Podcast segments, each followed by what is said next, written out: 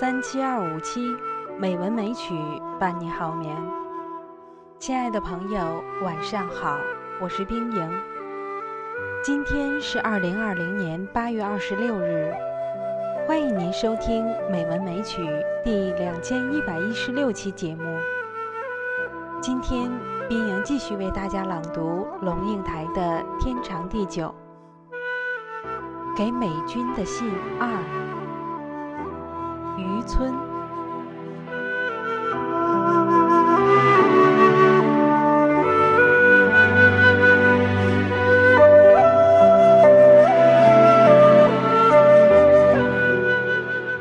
他如果不读大学，以后就会跟我一样。美军，我听过这句话。说这句话的你，四十二岁。我们住在一个渔村里，渔村的屋舍低矮绵延，使天空显得高远辽阔。水鸟在银色海洋的湛蓝天空之间翻越，海滩上的我们在放白色的风筝，风筝的脖子被凶猛的海风撞击得猎猎作响。但是无论怎么撞击，都饱满坚挺，迎风而上。那声音，此刻就在我记忆的海浪里翻腾。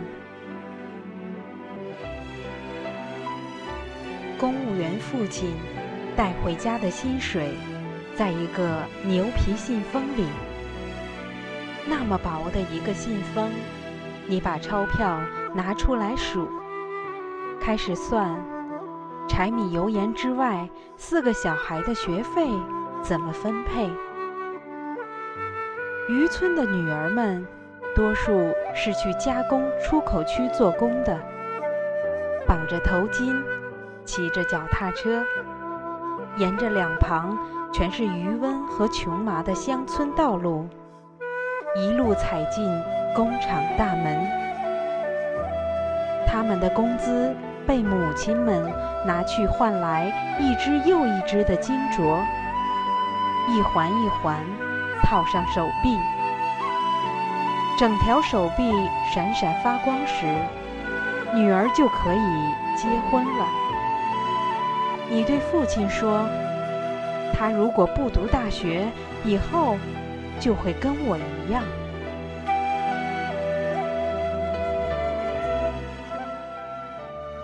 跳格子。你说这句话时，有没有前世今生的触电感？十岁的你，曾经站在你父亲面前，坚定地告诉他，你要和兄弟一样背着书包上小学。十七岁的你，曾经站在父亲面前，要求。到女子师范学校去注册。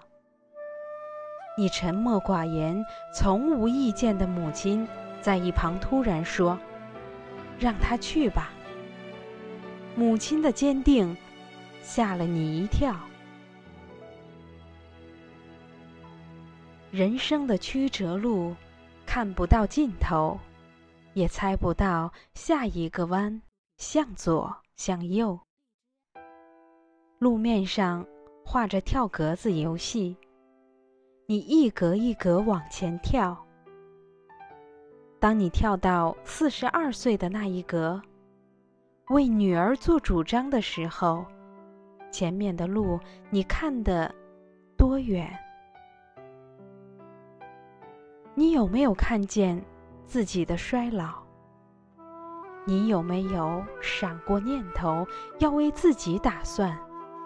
为自己不甘，为自己怨叹，至少宠爱一下自己。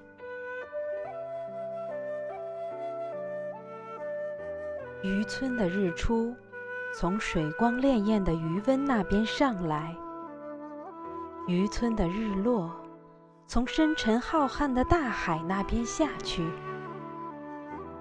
当清新的晨曦照进你的房间。